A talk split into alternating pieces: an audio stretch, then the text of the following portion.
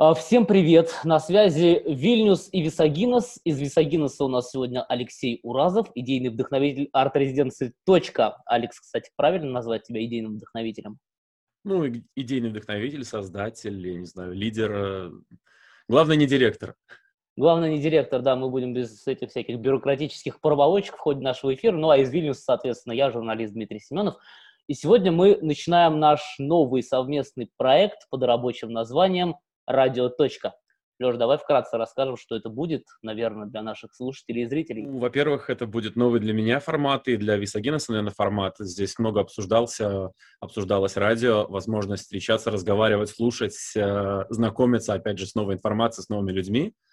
И она всегда упиралась в то, в лидера, так скажем, в то, кто будет говорить, кто будет говорить, о чем можно всегда найти. И вот сейчас я очень рад, что вы мне предлагаете такую опцию. Я думаю, что теперь, когда откроется эта дорожка, другие люди потянутся с интересом э, предлагать свои идеи, может быть, какие-то... Я думаю, что это это, это загорится. Ну да, я со своей стороны добавлю, что это будет а, проект как раз-таки той самой арт-резиденции «Точка», которая базируется в Висагинесе, и некоммерческой организации «Кресп», которая находится в Риге и которую возглавляет адвокат и общественный деятель Павел Ивлев. Ну, радио «Точка» — это, наверное, такая точка пересечения людей из русскоязычных городов стран Балтии, и как связующее звено будет, видимо, выступать периодически столица Литвы Вильнюс, собственно, из Вильнюса с жителями русскоязычного литовского города Висагинос беседовать буду я, но Алеш будет общаться с жителями столицы. Ну, мне, конечно, интересно было пообщаться с жителями и Даугавпилса, и Нарвы, и прочих городов, в которых э, есть э, русская диаспора и жители, говорящие на русском языке. Ну, это, собственно, Хотя... да, это, собственно, то дополнение, которое я хотел сказать, что по мере развития к нам будут присоединяться и такие города, как Нарва и Даугавпилс, и будут тоже оттуда и гости, и ведущие. Видишь, мне ближе маленькие города, поэтому я их сразу воспринимаю ближе, ближе к душе, потому что это деревенская жизнь, которую мы здесь как бы прячем, прячем под юбки, но на самом деле живем, она мне такая родная.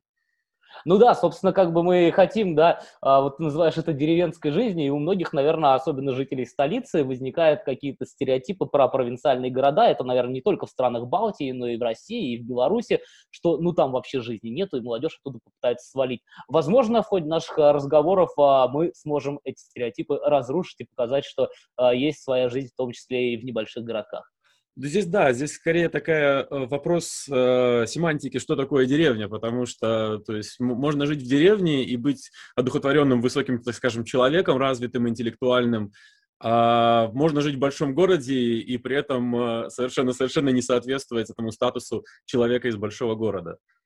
Абсолютно, и поэтому среди наших гостей будет а, много различных творческих людей, именно не из больших городов, такие, собственно, как сам Алексей Уразов, который является, как он сказал, идейным вдохновителем арт-резиденции «Точка». И я бы хотел все-таки начать а, разговор с тобой а, не с «Точки», а именно с самого Висагиноса. А, насколько я помню, а, ты у нас не уроженец города Висагиноса, а приехал сюда вместе с родителями, которые приехали на работу. Расскажи, вот в каком возрасте, когда ты попал в Висагинос, как это произошло? В меня привезли в 87 году, мне было 4 годика. Мы приехали из Воронежа прям прямиком с одной станции на другую, предложили работу, родители такие, ну, конечно, доехать. Тем более Прибалтика, хорошая мебель, янтарь, конфеты, радиолы. В общем, такая романтическая страна Прибалтика считалась, и все в нее бежали, кто мог. Ну и вот им тоже поступило предложение, мы приехали, пожили на подселении лет, наверное, пять, что ли. Мама нашла работу в детском саду, отец на станции, ну и все, и прижились. Вот, и, да.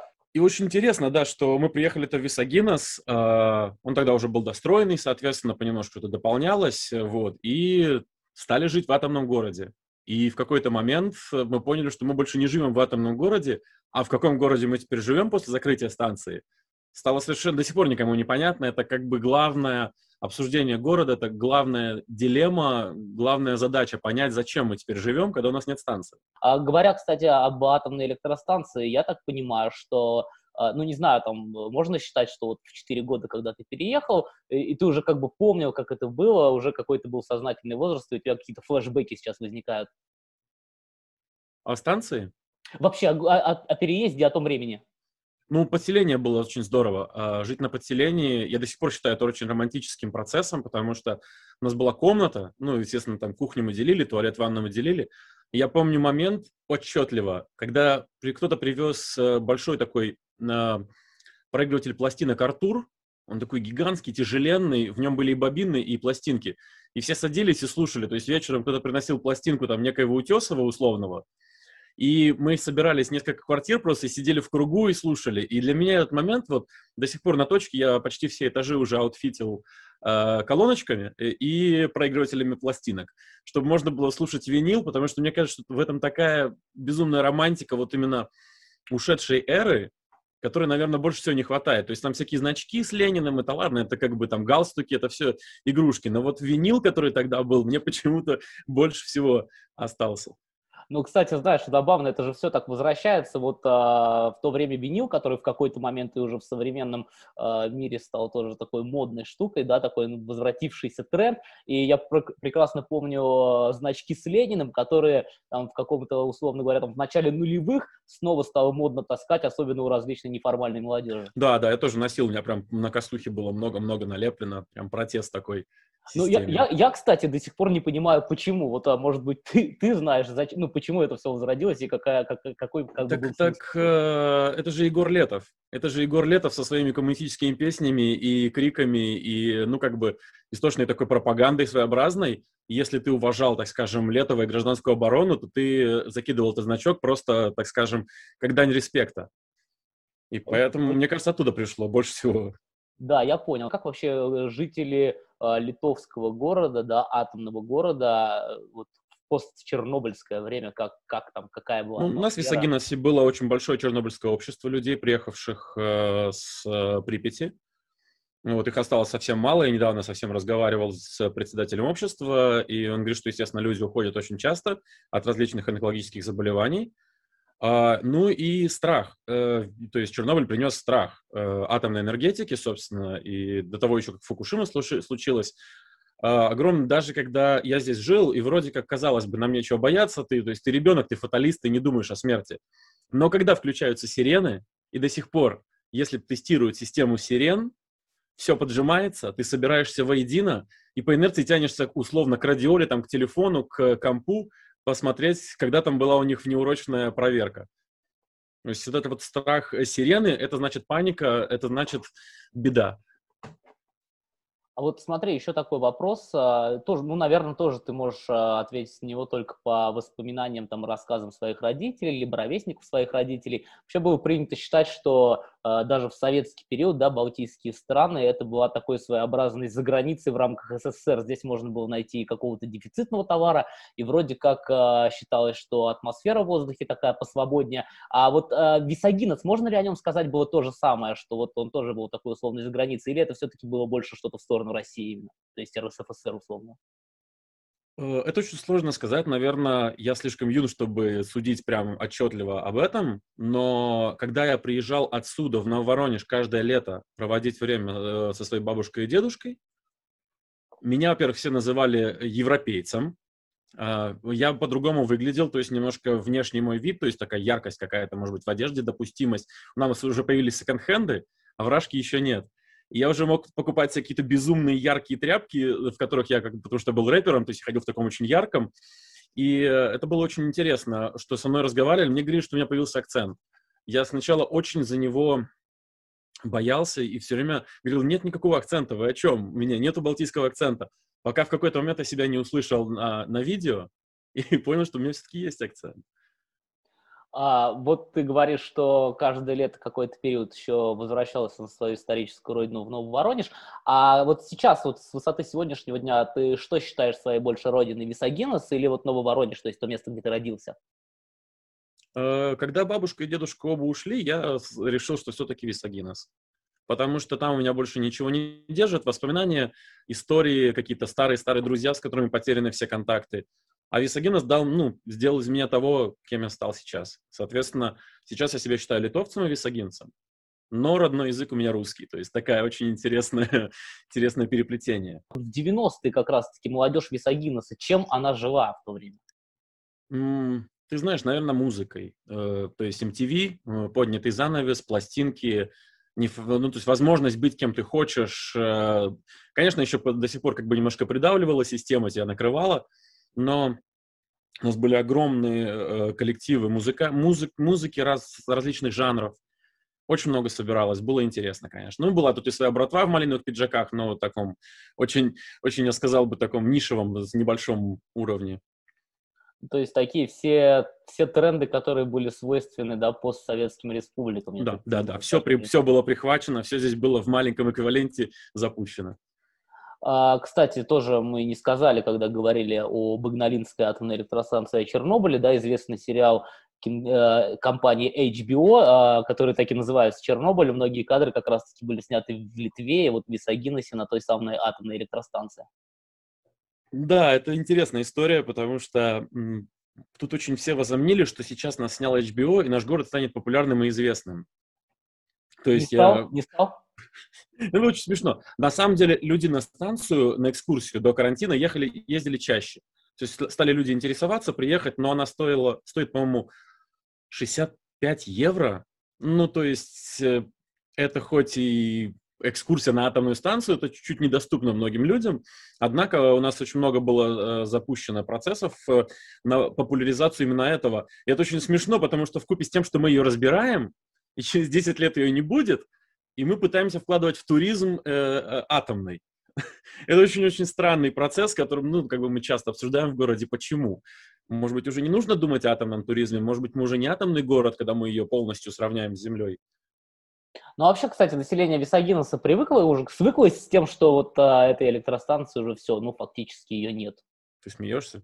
Люди тут до сих пор за Советский Союз ратуют, понимаешь, говорят, как плохо было, что он кончился. С 30 лет прошло, люди, люди все еще в тех воспоминаниях, а тут ты говоришь, 15 лет закрытую станцию забыли. Нет, конечно, надо сначала пережить, что мы вышли из Советского Союза, потом пережить вступление в Евросоюз, то есть из Советского, вступление в Евро, потом закрытие станции, вот. И тогда, мне кажется, эти люди уже немножко начнут догонять, э, где мы находимся, и что как бы это уже такая современная жизнь, это тяжело, это как раз и связано с этой деревней, о которой я говорю.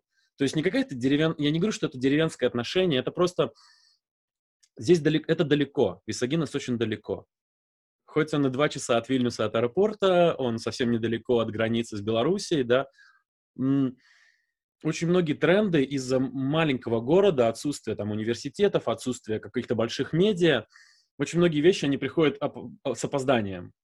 И даже осознавание, где мы находимся и что мы делаем, и куда мы хотим двигаться, зачастую приходит с некой такой вот паузой, знаешь, как сквозь время.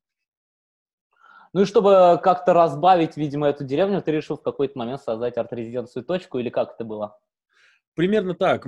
Я, я делал раньше ролевые игры, мы ходили в лес, махали лыжными палками, делали себе доспехи из железа, там, ну, радовались жизни, пока не было компьютерных игр «Ведьмак» и им подобных было все очень легко. И да, в какой-то момент, э, будучи при бюджетной организации, я подумал, что классно было бы собираться по субботам с активистами. Собственно, задача была вообще не про искусство, честно говоря, в начале.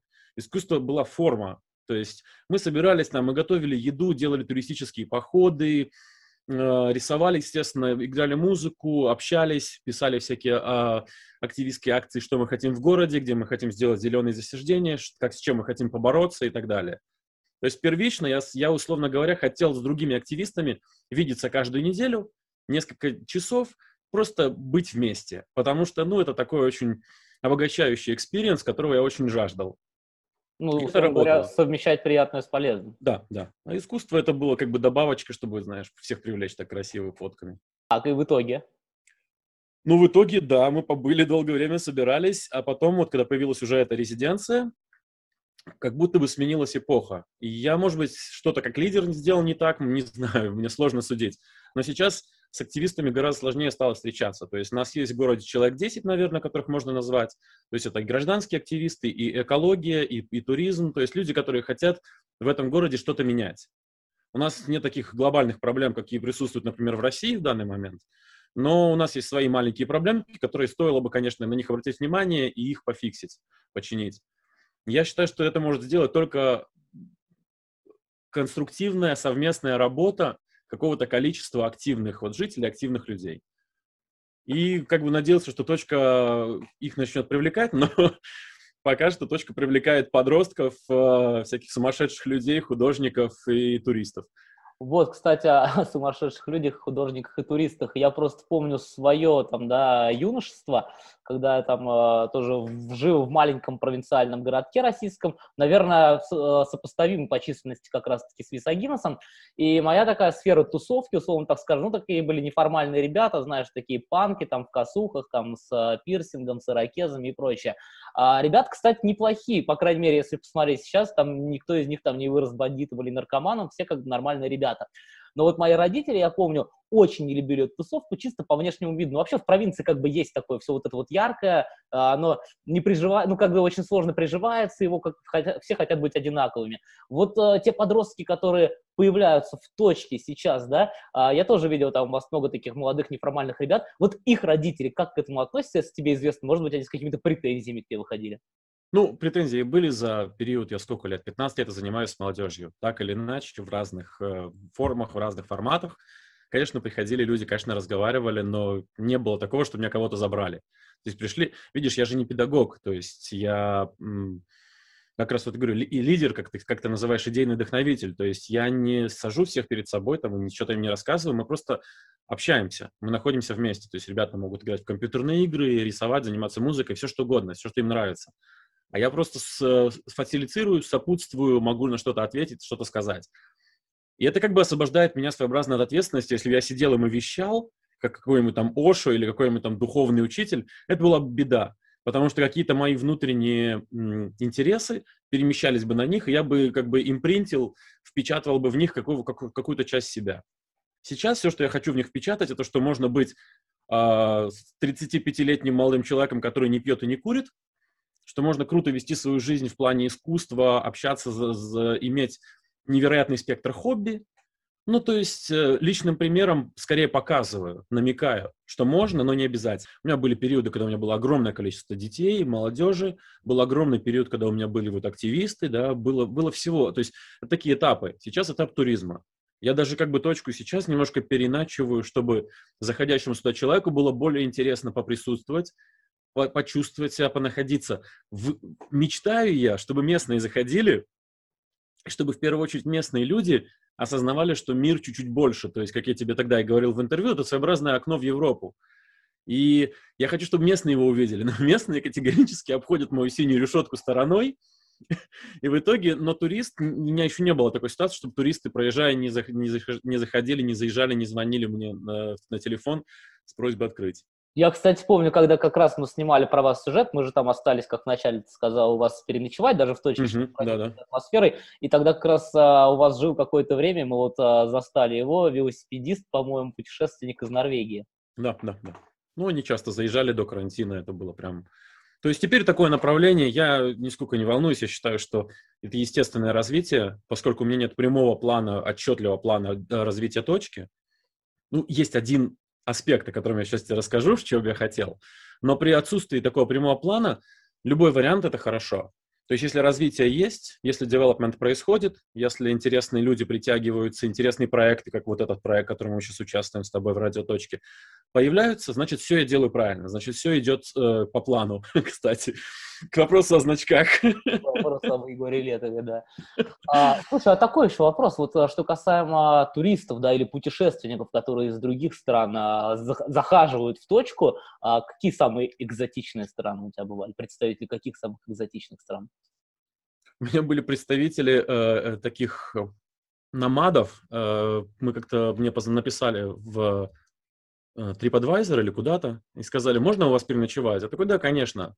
Спускаюсь вниз, стоят два человека, у которых вообще просто дикие глаза. Два немца, говорящих по-английски, с абсолютно, знаешь, вот у них отрешенные лица, они как будто тебя не видят, не чувствуют ничего. И они зашли сюда, э, они выехали из Германии полтора года назад, и объехали всю Европу, и через Китай вот возвращались обратно в Германию. Полтора года на велосипедах и в палатках. Прям, ну вот, знаешь, я прям увидел в них вот какую-то пустыню в глазах. Mm-hmm. Это, что интересно, они пришли на точку, и моя молодежь настолько не поверила, что это два образованных человека, собственно, два адвоката, семья адвокатов, которые бросили все и уехали. Они стали им объяснять, что у нас в магазине можно купить теплые булочки и воду, и сок. Есть, они всем своим видом говорили, что они дикие люди, которые просто живут на этих велосипедах. Но это было, конечно, необычно. А, есть такая вильнюсская организация, которая называется Go Vilnius, и, по-моему, в 2019 году они разработали такую рекламную кампанию по, по привлечению туристов, которая называлась там, ну, условный был слоган «Вильнюс – это точка G Европы». А вот а, какой город, на твой взгляд, является точкой G Литвы, ну, если не брать Вильнюс в расчет? Если не брать Вильнюс в расчет? Да. Не знаю, я, честно говоря, вот тоже очень интересный аспект. Для этого надо немножко погрузиться в историю.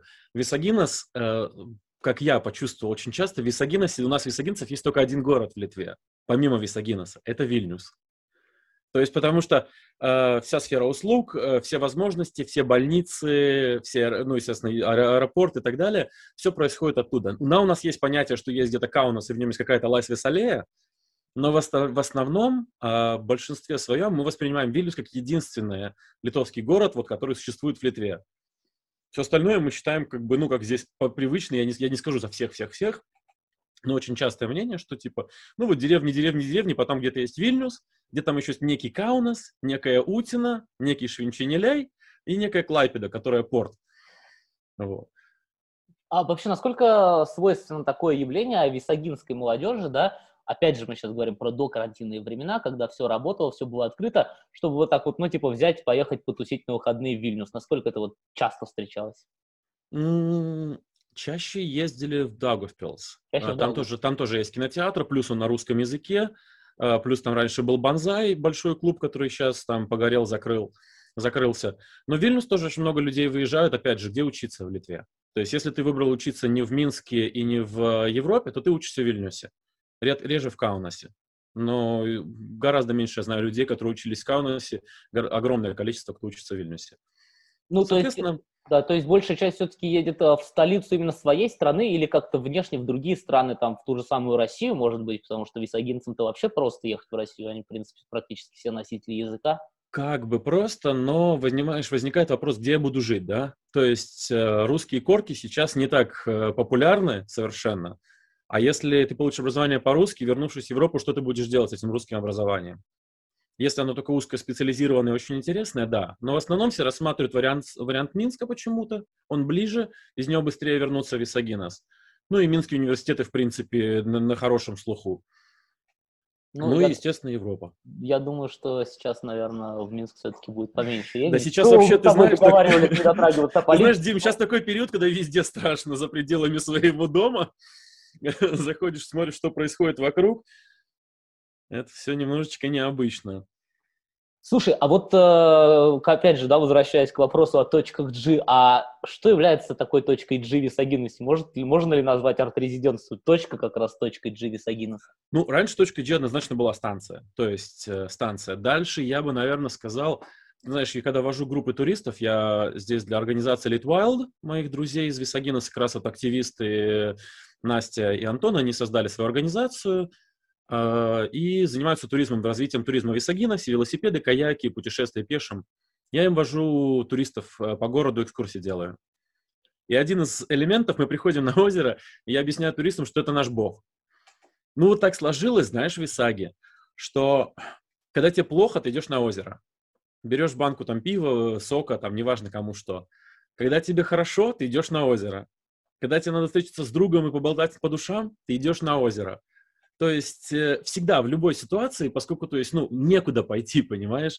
То есть, когда у нас два бара на весь город, и там два ресторана, и то, ты, ну, в ресторане ты не хочешь, чтобы тебе было грустно. Ты идешь к озеру, и это интересно, что, наверное, там у нас очень большой такой энергетический пунктик, вот. А точка, я бы сказал, знаешь, это такое, и мне, собственно, нравится этот статус, это некое такое секретное место, в который надо, что попасть несложно, надо просто в дверь зайти. Но принять решение зайти в дверь требует от многих довольно больших усилий. Потому что надо понять, что зайдя туда, ноль контроля у человека присутствует. То есть э, искусство, которое мы вешаем на стены, никто не рецензирует. Музыку, которую парни играют на втором этаже, никто не, как-то, знаешь, не купирует там ничего. То есть это свобода. И людей немножечко пугает, конечно, такое вот абсолютная, абсолютная свобода, абсолютное разрешение. Ну, она такая вседозволенность, конечно, в рамках, потому что нас не пьют, не курят, но в основном, скажем так, свобода мнений здесь э, как в Америке. А как ты думаешь, кстати, почему людей это пугает? Это такая характерная черта провинциальных городов? Думаю, да. Думаю, что в большом городе, потому что мне часто предлагали уже, и не раз это вопрос становится, собрать все, положить в фуру и уехать. Ну, то есть здесь как бы в своем селе пророком не будешь, и это отношение своеобразно такое тяжеловатое. То есть огромное количество людей, которые любят и уважают, другие люди прям, ну, как бы остерегаются, избегают и могут что-то нехорошее сказать в спину там или написать в интернете. Вот эта свобода, это же такое... Нас же в школе чему учат, да? Я хотел с тобой образование поговорить, посмотрю, что да. у тебя есть корка. Нас в школе учат чему? Что как бы все, что вот попадает в рамку, есть хорошо. Все, что за пределами рамки, это опасно. На примере России сейчас это прекрасно видно, на примере Украины и Беларуси, то есть все сейчас весь мир, бывший советский мир, он разрушается. Ну вот в том да, формате сознания, которое было. И здесь происходит то же самое, просто где-то это происходит, к сожалению, уж, ужасающими действиями. Здесь я вот пытаюсь это делать через искусство, но, собственно, нарушать те же самые вот эти ощущения, что эти рамки, они, ну, они, собственно, их надо раздвигать, надо смотреть шире на мир. Ты знаешь, я с тобой соглашусь в плане образования, я вообще не знаю, знаешь ты или нет, но у меня именно в том числе педагогическое Я посмотрел, да. Да, и это, кстати, одна вот то, о чем ты сейчас говорил, это, наверное, одна из тех причин, почему я там в России, да, никогда не хотел, пойти работать в школу, потому что, ну, вот современное российское образование такое шаблонное, рамочное, а, когда принято только одно мнение, которое еще и ученикам насаживается. Ну, как бы я прям, я не готов врать а, ученикам, условно говоря. Вот, это самое сложное на самом деле, э, потому что система, даже здесь система современная, как бы европейская, в как бы европейском городе Исагиносе, она же тоже требует, чтобы ты под нее, так скажем, ложился правильно. То есть правильно говорил, правильно там воспитывал, правильно работал. А если ты работаешь по-другому, то это как бы неправильно. А я не считаю, что есть такое понятие неправильно. Это же выбор должен быть некий. Поэтому неформальное образование, собственно, мне и всегда привлекало. Как возможность такая. Это же, ну что такое неформальное образование? Это оппозиция в мире, в мире образования. Ну да, все так. Слушай, а что можно сказать вообще про культурную жизнь Исагинуса? Есть она вообще? Есть такое понятие, как культурная жизнь? Э, по документам у нас невероятная культурная жизнь. То есть по отчетам у нас просто центр культуры Литвы, если не всей Прибалтики. Потому что у нас есть Дом детского творчества, у нас есть большая музыкальная школа, у нас есть большой центр культуры, и все они делают по 40 мероприятий в месяц. То есть это танцы, музыкальные концерты, встречи, театральные встречи, какие-то обсуждения, какие-то просмотры кино, какие-то маленькие акции. Они продерживают все там, дни, ночи в музеях, все-все-все-все. Проблема в том, что посещаемость довольно низкая, и то есть в отчете это есть, деньги были вложены, усилия были какие-то вложены, а по результату, если ты спросишь просто жителя города, что происходит, он скажет, да ничего не происходит. Дача, дом, озеро, друзья. То есть это такая очень двойственная здесь картинка. Ну, знаешь, сейчас, сейчас, наверное, она везде такая, я думаю, и в столице от провинции этим мало отличается. А вообще, если говорить о молодежи, опять же, поскольку ты очень часто с ними пересекаешься, да, вот с местной висагинской молодежью, и я думаю, не только, а у тебя часто бывают те же самые какие-то молодые там путешественники, туристы из других стран, но вот именно если говорить о висагинской молодежи, чем вот а, молодежь Висагинуса отличается от молодежи Вильнюса? Или сейчас это настолько глобальное понятие молодежь, что она, в принципе, благодаря в том числе различным технологиям, интернету, она, в принципе, везде примерно одинаковые тренды испытывает и проходит. Тренды, э, как я сказал, с некоторым запозданием, да, но шоры совсем другие. То есть в Вильнюсе э, твой спектр работ, э, спектр развлечений и спектр взаимодействия с людьми, ну, так скажем, X, да? В Висагиносе этот X разделен на 10 раз. То есть э, работ здесь 20, мест, где можно покушать, здесь 3, мест, где можно поразвлекаться или чем-то интересным, здесь 2, и так далее. То есть и все экспонентно падает. И из-за этого у человека автоматически возникает умение жить в этом формате. То есть ты вот в этих вот комфортных себе шорах, ты такой, так, ну, там нету, там нету, и ладно, буду вот здесь. Буду здесь, и здесь я себе сделаю хорошо. Я так точку и создал. То есть, ну, нету здесь куда. То есть, куда я себя понесу свою творческую энергию? Я иду и создаю пятиэтажное творческое здание для того, чтобы самому заниматься и дать другим таким же заниматься, чтобы они могли как бы понемножку растягивать вот этот вот створки лифта, которые, знаешь, были захлопнуты. И этим они отличаются. Из Вильнюса люди приезжают, они все чувствуют. Они прям ходят по точке, они умеют ей наслаждаться. Очень удивительно смотреть туриста извне, не из Висагиноса, потому что он знает, как, как смотреть, как взаимодействовать, что спрашивать. Они всегда какие-то такие интересные вещи находят внутри, которые я был уверен, что никто не заметит, что я их туда положил там или добавил. Это отличается.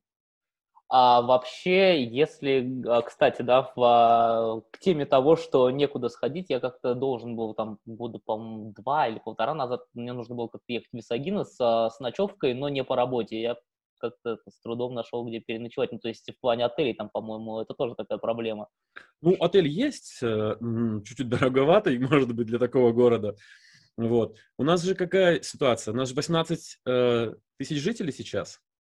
А до этого при, при рабочей станции было 36. А квартир продается сейчас на рынке, можешь посмотреть, 10 штук. А, Вопрос. Слушай, а Где ты... у нас половина, половина жительских квартир, да, которые уехали, эмигрировали, а люди просто держат их как летние резиденции, приезжают сюда на лето, иногда, иногда сдают, иногда просто не парятся, потому что там все личные вещи остались, они живут в Европе, просто платят коммуналку. То есть у нас в городе огромное количество пустующих квартир, которые люди просто держат, чтобы раз в два года приехать и поспать. Да, еще, а еще я знаю, на самом деле есть, ну, я знаю несколько таких кейсов и примеров, когда люди, да, ну, там, из России, например, переезжают в Литву. Э, многие, есть такие многие люди, которые вот хотят переехать именно в Литву. И есть еще, ну, меньшее количество людей, но они есть, которые принципиально выбрали Висагинос, побывав там один раз. Насколько это вот такое часто, частый тренд и явление в последнее время, может быть, ты замечаешь как-то, что приезжают какие-то новые лица, которых вот ты не знал до а этого? А это связано с вот этой вот, знаешь, э, культурной деревней. Потому что по ощущениям в городе э, вся сфера культуры есть, ну, сфера обслуживания вся присутствует, все есть, вся инфраструктура простроена, все прекрасно. Если ты попал в эти 20% работы, ну, то есть 20 профессий, которые есть, или если ты работаешь аутсорсом, то все дальше идеально, потому что чистый воздух, озеро в пяти минутах ходьбы, никакой суеты, никакого загрязнения. Хочешь дачу за 5000 евро, купи себе дачу с домом за 5000 евро и живи там себе летом и так далее. То есть здесь все хорошо на самом деле. Здесь очень комфортно и уютно. Единственное, что тебе должен, э, твой mindset, это, как это по-русски-то? Не скажу я тебе. Ну, вот если ты э, готов, то есть если тебе нравится такой образ жизни, тебе здесь очень будет хорошо. То есть Висагинос отличается. Это, конечно, не деревенского уровня. То есть здесь коровы не ходят по улицам, то есть как бы никто ни, нигде не кукарекают э, э, петухи по утрам, но при этом вот это ощущение такого, знаешь, вдохнуть воздуха и отдохнуть от всего окружающего, я думаю, люди за этим сюда и приезжают. И когда совпадает вот этот менталитет, люди просто за, сразу зацепляются, вот прям сразу. Были люди, ты прав, приезжали такие, погуляли по городу, зашли, может быть, даже сюда, кто-то еще. Тут же говорит, ну, мы покупаем квартиру. Ну, как Неринга Рикощути так сделал. Да, ну, по-моему, по-моему, и, я не знаю, как сейчас, но, по-моему, и недвижимость раньше была дешевая достаточно, Исагинец. Сейчас, да, подорожала. Все, все, мне кажется, это HBO сделали. Все подумали, что сейчас сюда попрут просто фанаты атомной энергетики, но что-то пока не было приплыва большого гостей, а квартиры очень сильно подорожали. Слушай, ну и в конце я бы хотел немного затронуть вот э, современные, так сказать, да, пандемические тенденции. Вот э, я просто, да, говоря о Вильнюсе, а, с одной стороны, вижу, что в столице карантин это очень тяжело. Ну, то есть у тебя было много возможностей куда-то сходить, на тот же футбол, на баскетбол, там, на какое-то культурное мероприятие, да, или просто походить там выходные по барам, по клубам, а сейчас всего этого нету.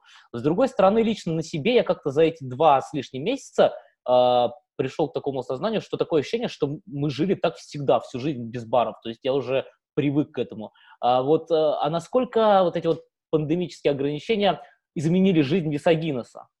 Ты знаешь, я сейчас не, не смогу этого сказать, потому что я еще ни с кем не общался.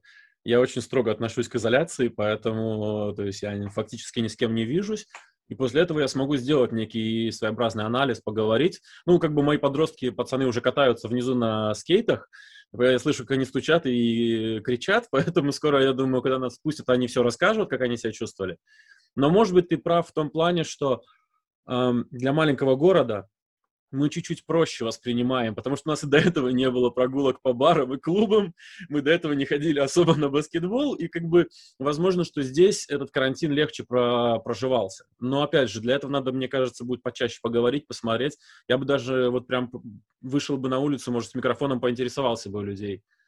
Вот это хороший experience. Я думаю, в одном из следующих подкастов обязательно поделишься результатами, если его проведешь.